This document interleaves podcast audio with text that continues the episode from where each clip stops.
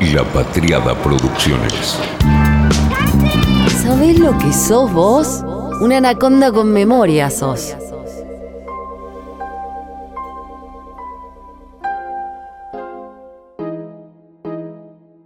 Me ofendí bastante, me indigné, me enojé, sí, sí, no es una pose. Fue como una molestia de, che, sean respetuosos. Resulta que el restaurante Molusca, acá en la ciudad de Buenos Aires, que es un lugar bastante exclusivo, tiene un postre, un postre con helado, el famoso Don Pedro, pero con una característica muy especial, o dos, para quienes algo sabemos o nos gusta. Por un lado, el precio, que es de lo que se habló en los medios. 40 mil pesos vale ese postre, un salario mínimo, más. 40 mil pesos. Helado de crema, nueces, salsa de chocolate. Y acá aparece el segundo dato de quienes nos gusta cuidar lo que nos gusta. El whisky no es cualquiera, es un ibiki. Hemos hablado del whisky japonés en varios episodios y acá vamos a volver. Así que luego de desarmar esta polémica, vamos a hablar del whisky japonés, específicamente del ibiki. El chef del restaurante es Dante Liporache, que es el dueño de Molusca y que fue chef de la Casa Rosada con Macri. Él dice, lo metí en la carta un poco por chiste, pensé que no se iba a vender ni uno, vendió 10. Se ríe él, le hicieron notas y él se ríe. Medio que si querés se puede poner este debate de si se usa un whisky así en un postre al nivel de batata membrillo, team verano, team invierno, si hay que desayunar después de quedarse a dormir en la casa de una cita, si se coge en la primera cita. Tal vez como es una semana tan Twitter, esto lo podemos remontar ahí. ¿El whisky preferido de Elon? Eso debería ser un capítulo. ¿Tomará whisky Elon? No te distraigas. La cuestión es si el whisky se toma solo, con agua, con hielo, en un postre. Así que pontificar no, blanco-negro no, pero sí acercar algunas nociones para que la decisión de verdad sea lo más armadita posible. ¿Cómo se toma el whisky? Ya sabes lo que pensamos acá. Se toma como se te cante. Pero que no te engañen.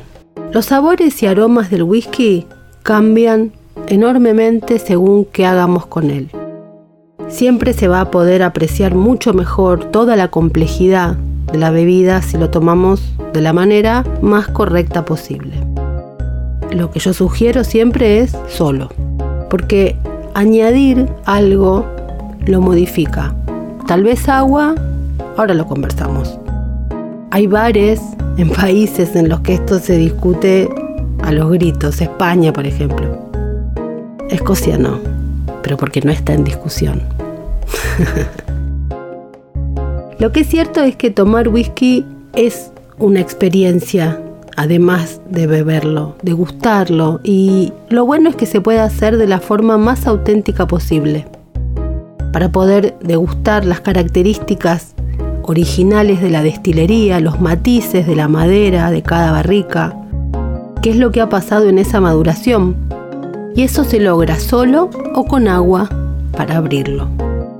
Una recomendación es tomar siempre un primer o segundo sorbo de whisky solo, justo después de abrir la botella. Y después ponerle unas gotitas de agua para seguir en el descubrimiento. La mayoría de los whiskies tienen un nivel de alcohol de entre 40, 45, 46 grados y ya se les ha agregado un poquito de agua. Es lo que se llama el proceso de corte, que se hace antes del embotellado y por la sencilla razón de llevar el whisky, el alcohol, a un nivel más aceptable al paladar. Sin embargo, en general este corte puede ser insuficiente por eso se dice que lo primero, antes de ponerle agua, es probar un trago solo. Digo insuficiente para quienes tal vez no están acostumbrados porque a veces lo que puede pasar es que ese trago duerme el paladar. Entonces ahí sí, lo mejor es agregar unas gotas de agua para abrirlo al whisky, para que aparezcan los otros sabores. Entonces de esa manera uno descubre cosas nuevas, sutiles, que a lo mejor por el impacto primero del alcohol no las habías podido descubrir. Si con los whiskies de entre 40 y 46, 47 grados es necesario hacerlo, imagínate con los de 55, 60. Al probar ese tipo de whisky, seguro que lo primero que te impacte sea el alcohol. Y el alcohol lo que puede hacer es que tapa los otros sabores, incluso algunos muy fuertes como la madera o el ahumado. Pero si el alcohol es muy poderoso, los puede tapar. Entonces duerme el paladar y también las fosas nasales, la garganta. Entonces uno puede terminar no disfrutando el whisky. Por eso lo del agua tiene una explicación. El agua se diluye en el alcohol y esto es como que lo despierta al whisky. Abre sabores que antes se te habían pasado por alto. ¿Cuánta agua? Bueno, depende del gusto y hacia dónde uno vaya. Si quiere bajarlo a la mitad, a 20, como en una cata, o si es apenas para abrir. Ahora, ¿qué pasa con el hielo? El frío es algo distinto. El hielo, en lugar de abrir los sabores, los cierra. El hielo hace que la temperatura del whisky baje tan rápidamente que se bloquea tanto el sabor como el aroma. Pasa algo similar con el vino blanco cuando se enfría demasiado.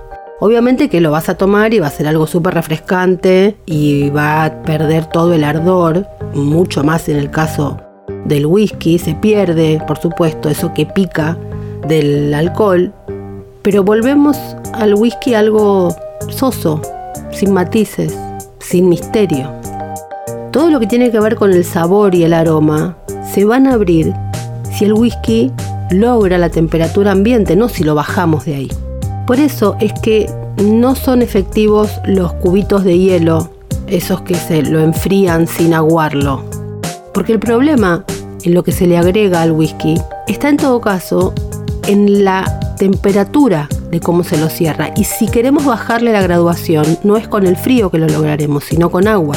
El frío lo corta, el hielo demasiado lo aguachenta.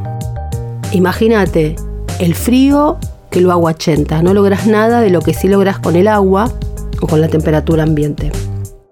Es verdad que, a pesar de todo esto, si alguien quiere tomarse un whisky con hielo, obviamente que es lindo. Incluso hay aventuras, por ejemplo, cuando uno viaja a algunos eh, lugares del sur, o vas al Perito Moreno, o algún otro lugar que tenga hielo, y obviamente uno toma un vaso con un whisky de ese hielo, porque es de deshielo. En fin, todo el chiste, la historia, la diversión, los agregados que uno puede por supuesto.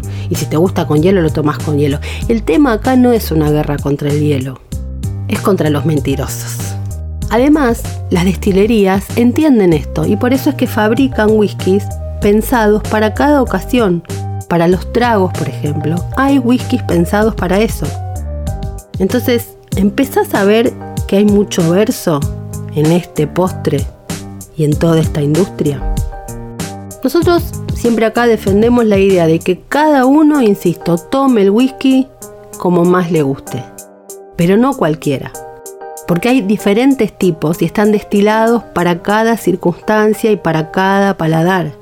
Lo que se le va a agregar que sea la decisión tomada sabiendo todo esto. ¿Cómo vas a renunciar a un cóctel, a un old fashion o a un whisky on the rocks si te gusta en un día de mucho calor? Pero bueno, no le vas a poner hielo a una malta cuya característica está en la maduración para cortar esa maduración o a un ahumado, por ejemplo. Insisto, no hay algo correcto y algo incorrecto. El tema es que no te engañen. Hay que saber de cada whisky, no por el hecho de saber, sino para que no te mientan si vos querés ingresar a ese mundo. Además, cuando lo empezás a tomar solo y te van guiando, como nos pasó a todos, empezás a conocer las entrañas de esa bebida. Se abre otra puerta, se habilitan una cantidad de momentos sensoriales que no teníamos habilitados. O sea, cada uno lo disfruta como quiere, pero el que dice que porque sabe elige pagar 40 mil pesos un postre con ese whisky caro, es un tilingo. Porque en ese postre, el whisky caro desaparece por completo. O sea, no está pagando ese whisky, está pagando que lo vean tomar y pagar ese whisky. En algunos terrenos, como la cata, es normal que se lo beba puro, con un vaso de agua fría para limpiar y refrescar la boca y con un poquito de agua, a veces un agua distinta y por supuesto a otra temperatura que el agua fría que es para refrescar, que se le va a poner en la copa de cata. En Escocia, ¿cómo se toma el whisky puro, sin hielo? Bueno, pero eso tiene una explicación. Es un país con inviernos largos, fríos, 300 días de lluvia por año, y el whisky entonces no necesita ser enfriado. Es más, así, a temperatura ambiente en Escocia y sin hielo, te levanta el cuerpo porque tu cuerpo está mucho más frío que esa bebida que también no está caliente. Ahora, ¿qué pasa en países o en momentos donde tenés 25, 30, 35, 40 grados? Bueno, tal vez la temperatura ambiente no favorezca tanto. No sé, pero son cosas para ir pensando. De todas maneras, no me termina de convencer la idea de que es para determinada ocasión. Yo soy de las que piensa que el whisky es una bebida que va a toda hora y en toda estación. Por eso la quiero tanto. Lo que pasa es que es verdad que un whisky debe mantenerse siempre fresco, no frío, sino lejos del sol, de los lugares de calor, en sus cajas, para que la luz no lo dañe. Y los añejos, bueno, beberlos sin que sea puro es medio un pecado. Por ejemplo, el Ibiki, que es este whisky que usaron para este postre. Si se cuidó la temperatura del whisky, enfriar el paladar no tiene ningún sentido. Además, este tipo de destilados tienen los sabores propios de la maduración y del alcohol. Entonces, ¿por qué tomas esto si querés evitar justamente esto? Y sobre el frío y el hielo específico, una cuestión. Si lo vas a tomar con hielo, que sea con hielos grandes. Muchos creen que llenar un vaso con hielos chiquititos es mejor. Absolutamente falso. No hay que dejar que el hielo se derrita en el whisky porque, como dijimos hace un ratito, eso es frío y mucha agua. Entonces, en todo caso, lo que hay que hacer es agarrar los hielos más grandes, macizos, porque el placer está en tomar whisky, no en tomar agua. Hay algunos accesorios, de los que se habla bastante. Las piedras del whisky, que lo que dicen es que buscan precisamente eso, es decir, enfriar sin aguachentar. Pero, ¿es realmente bueno eso? Hace 10, 15 años que empezaron a hacerse populares estas piedras de whisky. Tienen forma de cubos chiquitos y están hechos de asteatita o de roca de jabón no poroso, que lo que en teoría sucede con este tipo de materiales es que no afectan el sabor y el aroma del whisky. Antes de ponerlas en el vaso, por supuesto, tienen que estar congeladas. Ahora, ¿qué pasa? Cuando uno los mete en el vaso, la temperatura no se mantiene, porque al ratito, media hora, que para tomar un whisky es muy poco tiempo, pensemos que una copa se supone que te dura hora, hora y media, porque estás con eso dándole vueltas en el paladar, no te lo tomas como un shot de vodka. Entonces, al poquito tiempo, ya habían logrado la temperatura ambiente. Por lo tanto, no te permiten enfriar el whisky. Entonces, ¿para qué las queríamos? El proceso de enfriamiento de cualquier bebida implica transferir el calor de la bebida al objeto, el hielo o en este caso las piedras.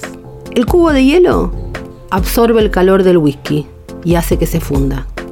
El hielo derretido entonces se enfría con el líquido a su alrededor.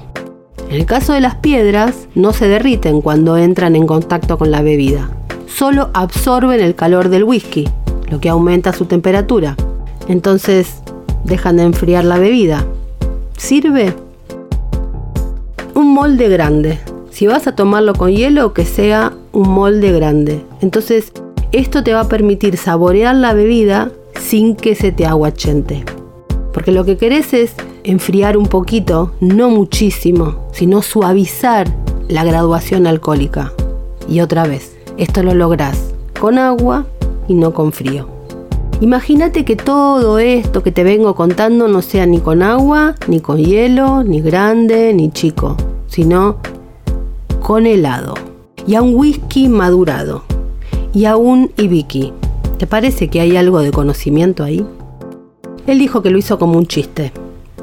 Y los que lo pagan... De todas maneras, hay algo sobre los whiskies japoneses que también debe ser dicho. En Anaconda Whisky hemos hablado bastante de los whiskies japoneses y de la historia de amor detrás. En la historia de Longmorn, por ejemplo, te contamos ese recorrido. En el Anaconda número 82 lo vas a poder encontrar. Hablemos un poco de Ibiki. Ibiki quiere decir armonía en japonés. Nació en 1989 para celebrar los 90 años de Suntory Whisky. En 1987, el maestro mezclador, el master distiller, Keiso Saji, decidió desarrollar un whisky mezclado para reflejar la sofisticación de las técnicas de Suntory. El master blender, Koichi Inatomi, probó y probó y probó whiskies de Malta añejados, de un millón de barricas de Suntory. Sashi e Inatomi encontraron así el sabor mezclando 30 distintivos whiskies de malta y grano suaves. Y Vicky es el resultado de ese proceso. Fundada en 1899, House of Suntory se construyó sobre el sueño de un hombre, Shinjiro Tori, que quería enriquecer la vida de su gente. En el contexto de la era Meiji japonesa, un periodo de rápida modernización durante el cual Japón se abrió y abrió los ojos a Occidente en busca de inspiración. El joven Shinjiro se convirtió en un emprendedor, creador y hacedor de esa época. Era un enamorado de la sofisticación de los vinos y los licores occidentales, su profundidad, la riqueza cultural que implicaban los rituales. Todo eso inspiró a Shinjiro y se propuso presentar esa cultura al pueblo japonés a través de la venta de vinos occidentales. Pero mientras Shinjiro trabajaba para educar y desarrollar el aprecio de su gente por los vinos occidentales, se encontró con un enorme desafío. Shinjiro enfrentó este desafío creando algo único. En lugar de depender de vinos ya existentes, aprendió a mezclar vinos para crear un perfil de sabor adaptado al sutil paladar japonés. Fue mezclando de modo obsesivo y superponiendo aromas y sabores, y ahí cultivó sus habilidades como artesano de licores. El resultado, un vino de Oporto Akadama. Luego fue nombrado como Akadama Sweet Wine en 1973. Un vino fortificado elaborado con vino español. El lanzamiento de Akadama Port Wine fue con una icónica publicidad en 1907 y marcó el primer éxito de Shinjiro Tori, pero quiso más. No quería solamente mezclar licores importados, sino desarrollar bebidas espirituosas propias de Japón, para y hecha por su gente. Shinjiro soñaba con crear un whisky japonés auténtico que se convertiría en un punto de inflexión para la casa de Suntory.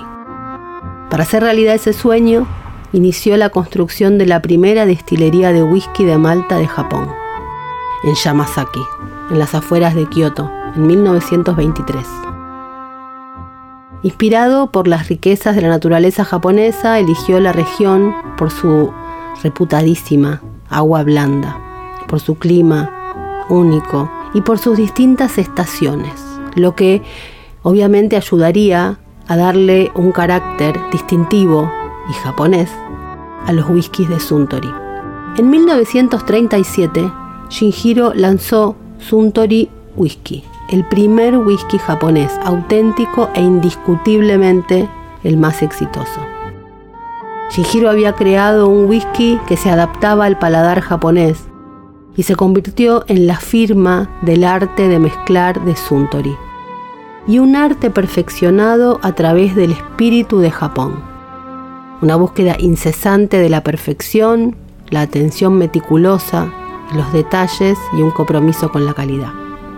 Shinjiro había logrado su sueño de crear un whisky japonés original, bendecido por las riquezas naturales de su país y por la artesanía monosukuri. Hoy, el whisky Suntory es el buque insignia de House of Suntory. Pese a que Shinjiro es más conocido por su creación de whisky japonés, también aplicó el espíritu, su espíritu derretador y la artesanía monosukuri para producir este tipo de bebidas. Esa pasión es la que sentó las bases para la casa de Suntory y su legado. La familia impulsó continuamente la visión de Shinjiro con el mismo espíritu desafiante y aplicaba lo que llamaban la filosofía de Yate Minahare, ir adelante, para desafiar las convenciones del mercado e introducir licores innovadores de calidad para el mundo. Hoy esta sigue siendo la misión de su nieto Shingo Tori. La casa de Suntory ahora representa una casa no solo de whisky, sino de la cultura japonesa. Una experiencia cultural, un peregrinaje a Japón a través de las botellas.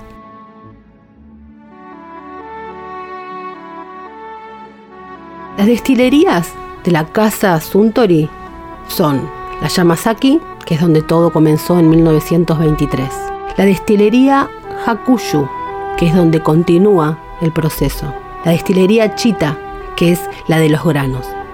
Y los productos de la casa Suntory son el Yamazaki, el pionero del whisky japonés, el Hakushu, que es el whisky japonés verde, el Chita, el que dicen que es la serenidad del whisky japonés, el Ibiki, que es el modelo del whisky japonés, y el Suntory Whisky Toki, la armonía viva donde lo viejo se encuentra con lo nuevo. El Haku es el vodka artesanal japonés. Y tenemos el Roku, que es la ginebra artesanal japonesa.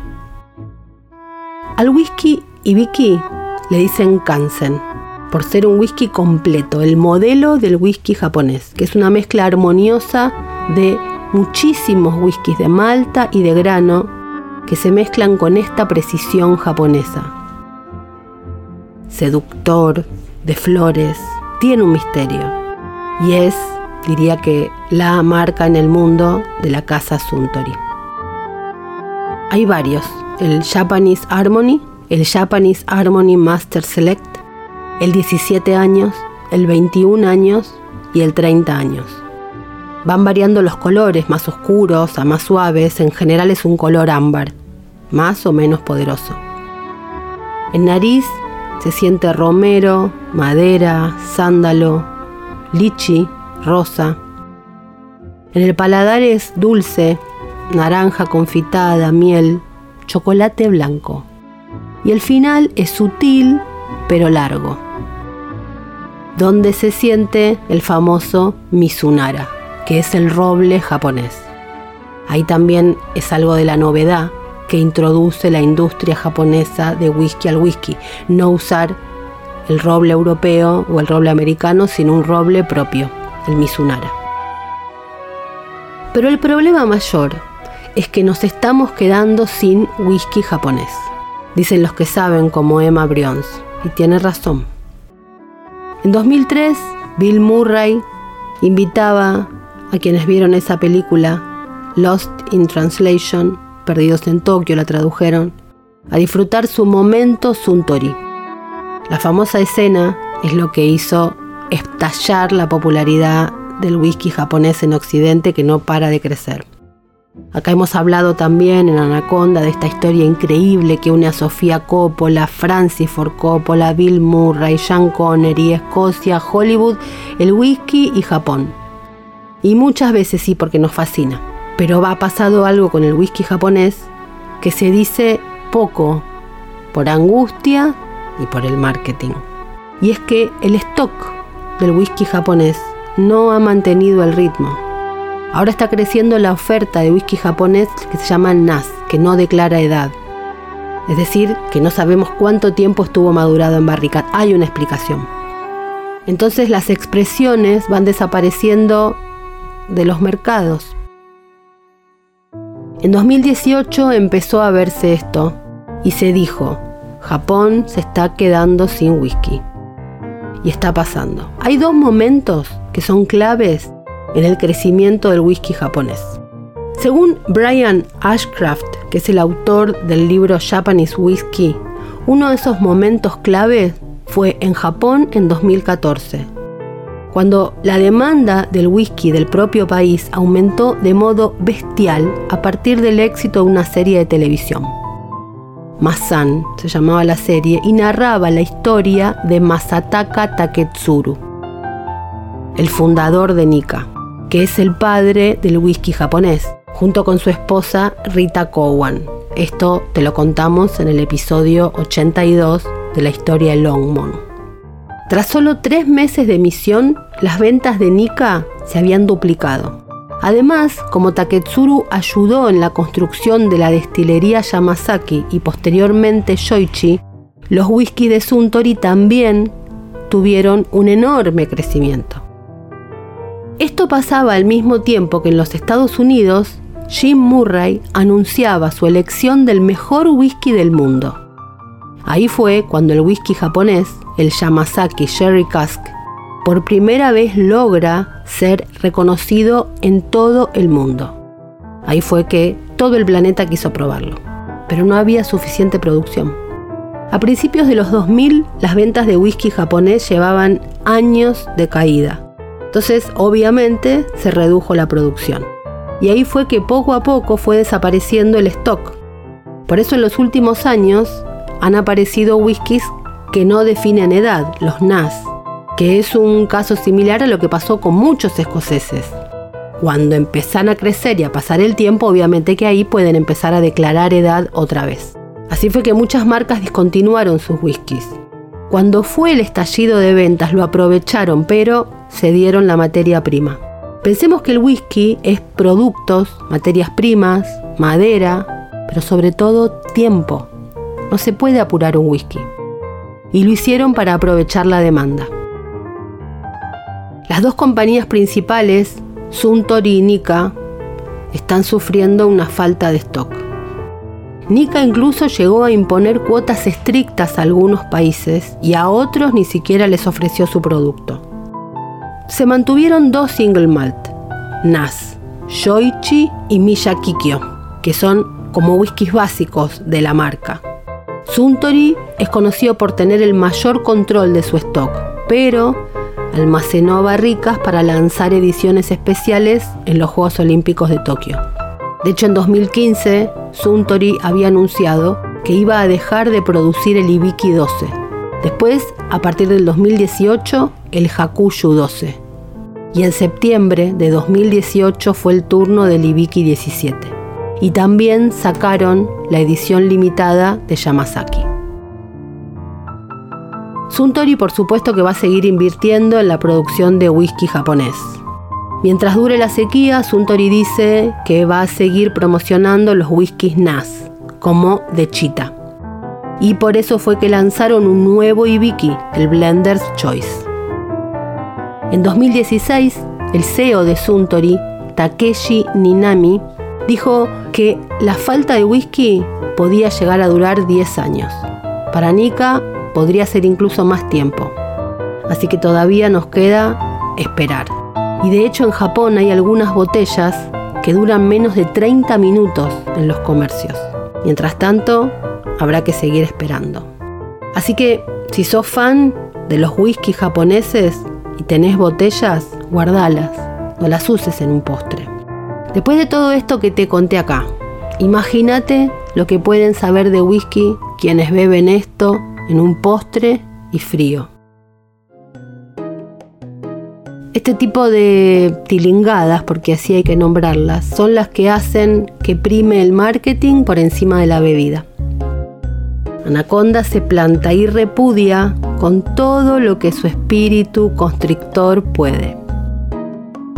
Kampai, compañeros, Schleinte, salud, por el whisky y la derrota de los tilingos. Fue una realización de La Patriada Producciones.